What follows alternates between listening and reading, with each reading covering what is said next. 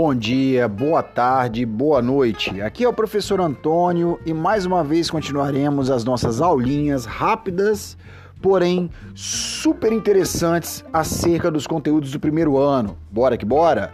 Tamo junto, galera. Vamos lá. Animação, hein? Uhul! Começaremos hoje a falar do período de mil anos, preconceituosamente chamado de Idade das Trevas, que na verdade não foi bem assim, não é mesmo? Falaremos então da Idade Média. De modo resumido, para facilitar o estudo de vocês, vai lá, coloque teu fone de ouvido onde quer que você esteja, para assim poder estudar, facilitar os nossos estudos na leitura do livro didático, na leitura dos materiais que você tem e com a voz do seu querido e amado Supremo Líder, professor de História. Vamos que vamos! Nós começaremos a falar da Idade Média justamente no período em que o Império Romano está sofrendo sua transformação Uai, professor, não é queda do Império Romano? Sim, queda do Império Romano. O Império Romano vai sofrer com invasões dos povos visigodos ou visigotes ou góticos, não os góticos de praça, mas os góticos, e o rei desse povo, o rei Clodoaco I, vai tomar o território romano, assim conquistando Roma. A cultura romana começa a se desfalecer, mas ela mantém-se né, ao decorrer dos anos. Características desse período da invasão dos bárbaros. Bora!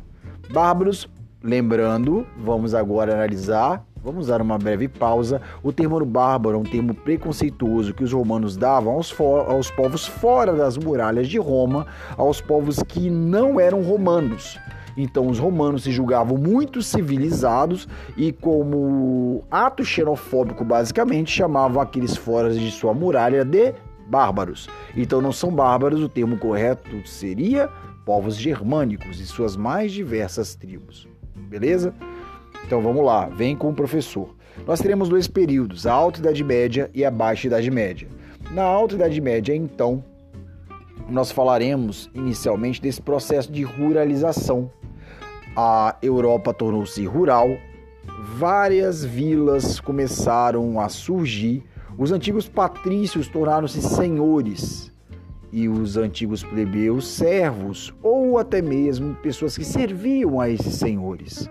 Os acordos aqui não se baseavam tanto na esfera do dinheiro, na esfera da riqueza, mas na esfera da sobrevivência. Os constantes ataques de povos germânicos eram inúmeros em inúmeras localidades da Europa. Beleza, pessoal? Então nós temos uma sociedade rural, uma sociedade voltada para a subsistência e uma sociedade voltada para a defesa. Então vamos lá? Para você manter laços entre essa comunidade fechada, murada, as vilas se muram, castelos são construídos, primeiro você tem que construir uma relação entre esses nobres. Então eu preciso da ajuda de uma outra pessoa. O que eu faço? Um casamento. Um casamento para estabelecer relações de família, relações para aumentar meu poder e minha influência sobre a terra. Lembrando que aqui a riqueza é a terra. Se eu tenho terra, sou rico. E se eu sou senhor e tenho terra, sou mais rico ainda. Ao senhor chamaremos agora de suzerano. E aquele que se submete, também senhor, a um outro senhor, será o seu vassalo, beleza? A relação entre senhor, suzerano e vassalo se dará então entre casamento, ou entre uma relação chamada comitatus, que é uma relação germânica que fala mais ou menos o seguinte: se eu entrar na guerra para proteger o meu suzerano, o meu senhor, eu, vassalo, darei minha vida por isso. Então as pessoas se baseavam em juramentos consuetudinários. O que significa isso? Juramentos de palavra. Show de bola, pessoal?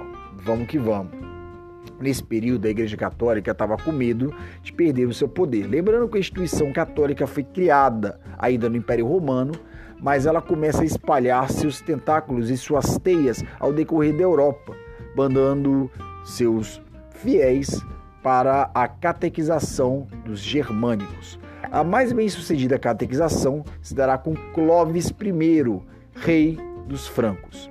Vamos falar do franco, ou melhor, dos francos, ao decorrer deste momento. Então, só para lembrar, nós temos uma sociedade extremamente violenta, uma sociedade que vive com medo constante, sociedade essa que vai configurar a Idade Média em seu período áureo, ou melhor, a Alta Idade Média por um grande momento. Então vamos lembrar, para quem gosta de seriado, tem um seriado muito bom chamado Vikings. Ele não retrata 100% a história como ela é, mas ela vai remontar esse homem da Idade Média que tem medo, esse homem da Idade Média que a todo momento tem que enfrentar o novo, que tem que enfrentar outras culturas. No caso, retratando os vikings, que eram germânicos do norte da Europa e constantemente invadiam outras localidades em busca de terras mais férteis para realizar comércios ou espólio. Espólio é o que você obtém depois de uma batalha muito sangrenta, tá bom? Voltando ao caso dos francos, é o caso melhor analisado em relação a conversão dos povos chamados bárbaros. Então, depois que Clovis se converte, ele é um rei. Os seus súditos também vão se converter. Tudo bem, pessoal? Esse período será dividido em dois. Esse período será dividido entre a dinastia Carolingia, Merovingia, desculpe-me, olha o professor cometendo um errozinho, uh, não pode errar não. Vamos lá, vamos que vamos. A dinastia Merovingia, que vem de Meroveu, entre os séculos 5 e 8, e a Carolíngia, que vai do século 8 ao século 9. Nesse período, nós teríamos então os descendentes de Meroveu, que era o ancestral mítico né, desse povo governando, até Clovis chegar ao poder e ter o apoio da Igreja Católica fazendo suas conversões. A dinastia carolíngia vai ter um destaque e seu início com Pepino o Breve. Sobre ele não falaremos muito. Pepino o Breve. Toma. Nós falaremos sobre seu pai, Carlos Martel. Nesse período, após Pepino Breve, muitos reis eram chamados de reis indolentes. Vamos botar um nome engraçado? É rei preguiçoso. Então, para cuidar do reino, existiam os majordomos, ou melhor, chamando mordomos. O mordomo cuidava do castelo, o mordomo cuidava das questões militares, o mordomo cuidava basicamente do reino inteiro. E vai ter um chamado Carlos Martel. Carlos Martel vai conter a invasão muçulmana na Batalha de Poitiers em 1700, em 1000 em 768 depois de Cristo. Olha o professor cometendo gafe aí, ó. Sabe o que é isso? Doideira, trabalho excessivo. Mas vamos que vamos. Batalha de Poitiers, 768 depois de Cristo. A partir daí, os filhos de Carlos Martel terão influência. Carlos Martel vai se transformar em rei, vai ser coroado, muito respeitado por essa batalha, e dentre seus filhos, um vai se destacar Carlos Magno. Carlos Magno vai inaugurar uma série de expansões e catequizações ao decorrer da Europa, sendo constituído então como imperador de um império que se forma, não mais só o reino dos francos, mas o Sacro Império Romano Germânico. Carlos Magno dará incentivo à cultura, à leitura, dentro de suas limitações. Lembrando que na Idade Média, ler e escrever era um privilégio para poucos, mas os padres e aqueles ligados às antigas culturas latinas, do ler latim, que detinham esse conhecimento. Homem médio mal mal sabia ler e escrever. Às vezes, quando tinha contato nos monastérios, ele aprendia a contar e aprendia a ler de maneira bruta. Beleza, pessoal? Vamos lá.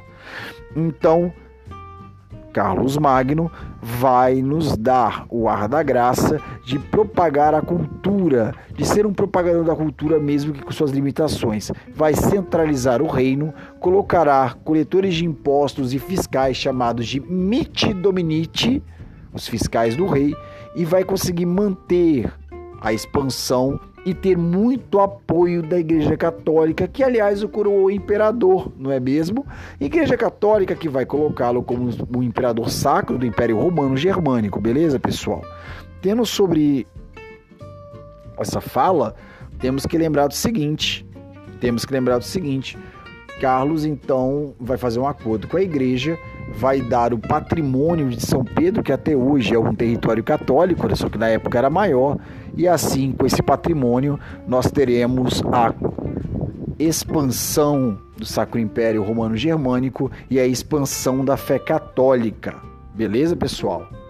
Continuando então, após a morte de Carlos Magno, muitos continuarão a falar sobre seu legado. Muitos falarão sobre seu legado, galera. Mas legado por legado não será mantido. Seus filhos e seus netos não vão conseguir manter o território conquistado por Carlos Magno, esse que será fragmentado. Fragmentado. E será fragmentado entre os três netos de Carlos Magno: a França Ocidental, a Lotaríngia e a França Oriental, galera. Depois chamada de Sacro Império Romano Germânico, mantendo a tradição. Belezinha? Então, nesse período, nós teremos essa fragmentação. Então, aquele glorioso e aquele saudosismo, desejo de se ter um império, ruiu. Mas a Igreja Católica ficou muito poderosa, conseguiu um grande e vasto número de conversões e fiéis, e dessa forma conseguiu manter sua hegemonia sobre a Europa. Beleza? Vamos falar um pouco sobre a sociedade e economia feudal? Nós falamos já das relações de vassalagem, beleza? Então vamos falar sobre o feudalismo. O feudalismo é um sistema econômico em que a sociedade pauta-se sobre um regime de servidão, os servos produzem, os servos se mantêm e existe uma autossustentabilidade dentro daquele meio, beleza? É uma comunidade autossustentável baseada nas relações consuetudinárias, as relações de trato, as relações de trocar ideia, as relações do poder entre rei, entre vassalos e o mando aos servos, beleza? Então nós teremos o senhorio ou unidade de produção feudal.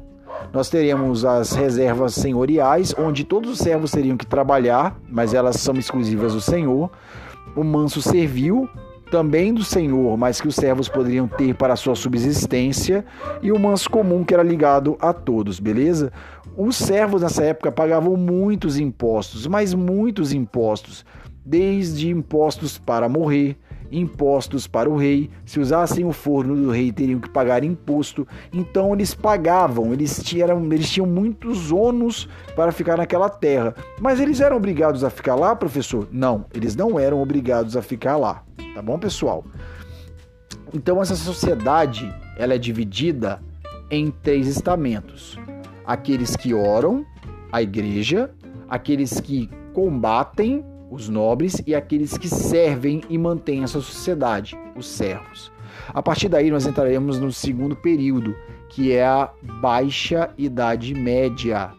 Já com interesses de expandir a fé católica, o Papa Urbano II, percebendo que os nobres faziam guerra por qualquer motivo, tipo criança na escola, causando briga, querendo porradaria. Todo dia tinha uma porradaria, galera. Para vocês terem ideia, tinha feriado que tinha que ser respeitado para não se ter porradaria entre nobres. O Papa Urbano II então pensou: pera lá, vou fazer o seguinte, vou promover uma cruzada Vou expandir a fé cristã e vou resgatar para a mão dos cristãos um lugar tido como sagrado. Sabe que lugar é esse? Começa com Jeru, termina com Zalém, Jerusalém. A partir daí inauguram-se as cruzadas. Os católicos querem expandir os seus territórios e seus domínios sobre outros povos, combater o avanço do islamismo, né, dos muçulmanos e assim também conter a invasão e as guerras entre nobres, buscando novas terras para esses senhores, suzeranos e vassalos. Nós teremos inúmeras cruzadas, galera, mas as cruzadas mais importantes que nós podemos citar seria a primeira cruzada, em que nós teremos aí a obtenção no território de Jerusalém, nós teremos uma segunda cruzada que fracassa na reconquista de Jerusalém, porque ela foi perdida, tá bom? A terceira cruzada, chamada Cruzada dos Reis, que também causou fracasso, mas os cristãos conseguiram passagem para ir a Jerusalém. Ao todo teremos oito cruzadas. Agora, professor, se as cruzadas não deram tão certo assim e a matança foi indiscriminada, o que, que nós podemos falar sobre elas? As cruzadas serviram para, diversos motivos, inclusive revitalização do comércio. Bora lá? A desorganização da produção agrícola em vários territórios da Europa aconteceu. Muitas vezes, muitos servos e senhores que antes estavam em seus feudos tiveram que se deslocar para combater, né, ou buscar terras lá em Jerusalém. Então nós tivemos essa desorganização da produção. Então fome vai surgir, galera. Nós tivemos expansão da fé cristã, nós percebemos que o domínio que os árabes tinham, porque o Império Árabe, nós veremos mais tarde, ele foi vasto e eles dominavam o Mediterrâneo, que antes era dos romanos. Agora nós temos os cristãos também tendo acesso ao antigo Mare Nostrum, tendo acesso agora ao Mediterrâneo, podendo fazer comércios, dando ênfase aos genoveses que terão acesso à Rota da Seda. Aí eu indico para você, quem quiser assistir, uma série chamada Marco Polo. Marco Polo, que escreverá um livro narrando sua passagem pela Rota da Seda. Ele mais ou menos representa esse período e ele está inserido nesse período, tá bom, galera? E a revitalização das cidades. Lembra que eu falei que depois das invasões bárbaras, olha o termo preconceituoso, vamos lembrar, bárbaro é termo preconceituoso, tá bom, pessoal? Das invasões germânicas nos territórios romanos, dos mais diversos grupos e tribos e povos germânicos. Lembra disso? Agora as cidades voltam a se revitalizar e rotas de comércio são estabelecidas. E com essa rota de comércio estabelecida e cidades se formando, surgem os tais burgos. Burgo é cidade e quem mora na cidade é o burguês. Aí que aparece o tal do burguês. Não é só a burguesia do seu Jorge, não. Para ela surgir, teve que surgir a cidade, galera. Então a cidade é burgo e o burguês é aquele que mora na cidade e que, consequentemente, vai trabalhar com o comércio. Junto com ele aparecerão as corporações de ofício. Terão várias: as dos sapateiros, as dos pedreiros, as dos tecelões. Então nós teremos uma nova figura aí, juntamente àqueles que estão ligados ao campo. Nós teremos a revitalização das cidades. Tanto é que em algumas cidades tinham até placas dizendo que o ar da cidade liberta. Por que você está falando isso, professor? Eu não falei que os servos pagavam muitos impostos para ficar em um determinado feudo? Ou até mesmo comerciantes para fazer comércio de um ponto a outro, eles tinham para realizar as tais chamadas feiras, eles tinham que pagar comércio. Então, pagar pagar desculpe-me, pessoal. Olha o professor fazendo pecado de novo de erro. Corrige, professor. Oh, meu Deus. Então, galera, olha só. Então, nesse sentido, a galera começa então a perceber que tudo está ficando muito caro, porque pagar imposto para rei toda hora não dá.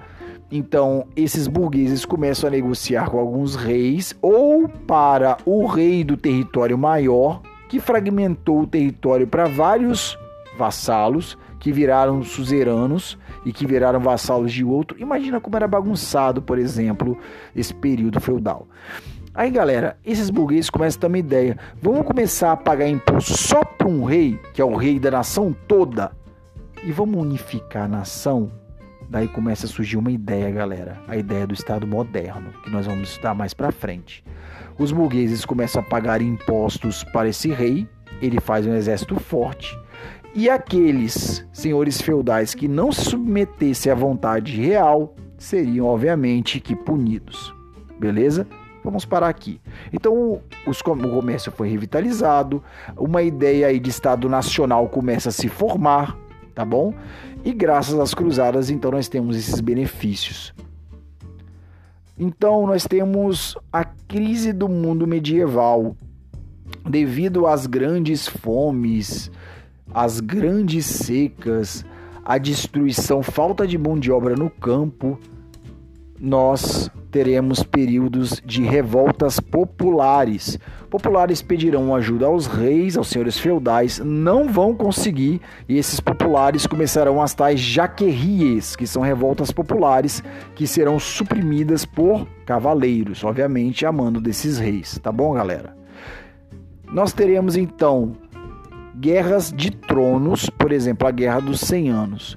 Galera, o rei francês e o rei inglês tinham uma certa determinada ligação. mas o rei francês e o reinado francês perde sua linha de sucessão. Daí os ingleses falaram: Olha, aquele cara é meu primo. Olha, esse trono é meu. Seria uma pena se eu tomasse esse reinado para mim. Então, por conta de uma briga entre a posse de terras, Inglaterra e França travam a Guerra dos 100 Anos. É nessa guerra que aparece a tal da Joana d'Arc para restaurar os territórios tomados pela Inglaterra na época, tá bom? Nós teremos então a peste negra, vivenciamos hoje, no ano de 2020, vamos situar esse podcast, a Covid-19. Mas nesse período nós enfrentamos também a peste negra, que durou entre os séculos V e século VI e foi se espalhando pela Europa até o século XIII e século XIV, galera. Então, a peste negra, ou melhor, febre bubônica, começa lá no Oriente e ela chega até a Europa por questões básicas. Ela vem do, da purinha do piolho que passa para o ser humano. E a partir daí, galera, nós temos uma Europa empesteada de pessoas com febre bubônica. Peste negra era chamada porque a pele da pessoa ficava com furúnculos pretos e a morte era quase que instantânea.